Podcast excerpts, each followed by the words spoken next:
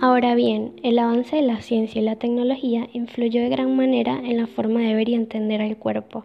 Se generó una gran controversia social sobre el futuro de los cuerpos, ya que al explorar el papel de la ciencia y la tecnología, se conocieron nuevas concepciones acerca del cuerpo, de la vida y también de la muerte. En la actualidad, el cuerpo ya no puede considerarse como algo fijo o una identidad fisiológica, sino que ha acabado profundamente implicado en la flexibilidad de la modernidad. El cuerpo, al igual que el yo, pasa a ser un lugar de interacción, apropiación y reapropiación, es ahora plenamente susceptible de ser trabajado por las influencias de la modernidad reciente. Una de las características de la modernidad es el reconocimiento de que la ciencia y la tecnología tienen un doble filo y crean unos parámetros de riesgo y peligro, al mismo tiempo que ofrecen posibilidades beneficiosas para la humanidad. El progreso científico y médico genera soluciones técnicas que cambian el significado del cuerpo. Estas técnicas han permitido que tras la muerte de una persona se puedan donar sus órganos a otras y que estos sigan cumpliendo sus funciones en otro cuerpo, o pueden dejar una parte de su material genético en la espera de que algún día una mujer logre una gestación. También podemos incluir las prótesis dentales de caderas y las prótesis para sustituir un miembro o parte de este. También el empleo de la silla de ruedas eléctricas, entre otras novedades.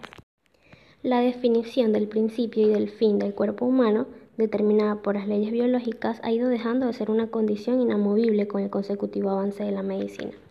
Gracias a las nuevas tecnologías médicas, el alcance de los expertos sustituye a lo que hace pocos años se consideraba ciencia ficción, al poder modificar las condiciones que definen el inicio o el fin del cuerpo se crean unas posibilidades en el ámbito de algunas enfermedades mortales y de la reproducción.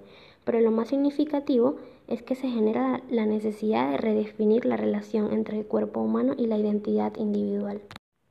En la actualidad, el cuerpo está sujeto a fuerzas sociales de una índole bastante distinta al modo en que se experimenta en las comunidades tradicionales.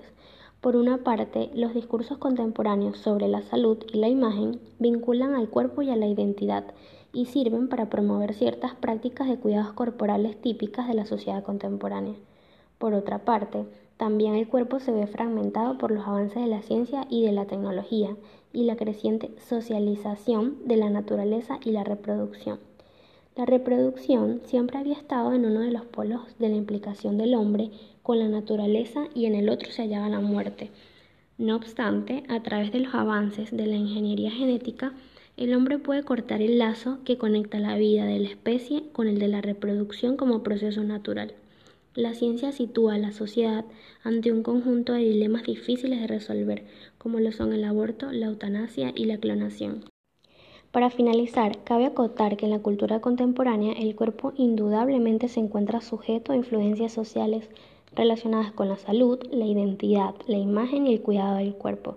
También debido a los grandes avances de la tecnología y la ciencia, esto ha impactado en el cuerpo de manera en que permite separar aquello que antes solo se consideraba natural, que ahora es posible hacerlo de otras maneras.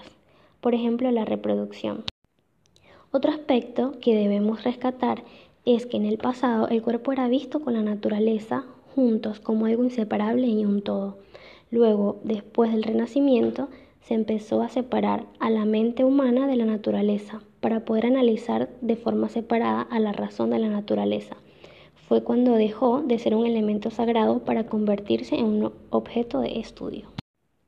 En la modernidad se separó al hombre del resto de las cosas, se puso el cuerpo de un lado y a la subjetividad del otro, y el cuerpo quedó del lado del objeto. Luego, a partir de la revolución industrial, se comenzó a ver al cuerpo como una máquina que servía para poder hacer un trabajo y cuando se cansaba ya no servía más y se cambiaba por otro, así que podía cumplir con el trabajo. Uno de los ejemplos que se puede ver es el de los energizantes, vitaminas o analgésicos, que lo único que intentan es que el cuerpo rinda más para poder efectuar un trabajo y durar más, y no se ve el lado de que una persona no puede hacer tal esfuerzo o estar tantas horas trabajando. El cuerpo es parte de una dimensión mayor que es el planeta, y el planeta se constituye como un cuerpo del cual formamos parte molecularmente. La modernidad aún toma el cuerpo como una máquina, pero a pesar de todo, No se logra evitar que la gente termine muriendo, solo podemos prolongar el tiempo de vida. Estamos adheridos a la tecnología con el fin de contribuir con una mejor calidad de vida. Estamos siendo atravesados por el mundo técnico. Otro ejemplo que podemos tomar que, del que estamos haciendo uso la mayoría de las personas eh, vinculado con la ciencia, tecnología y el cuerpo es el celular, que ya forma parte de nosotros y nosotras, más en estos tiempos de pandemia. Es un objeto tecnológico muy importante. Gracias a esto estamos acá realizando esta actividad de nuestros hogares, no necesariamente estando personalmente. ¿De qué otra forma nos ayuda el celular? ¿De qué otra forma podemos utilizarlo? Eh, nos permite vernos, escucharnos, vender, trabajar, informarnos, aprender. Como lo dije anteriormente, es parte de nosotros, es muy importante, forma parte de nuestros cuerpos. Gracias por escucharnos y esperamos que haya sido de su agrado.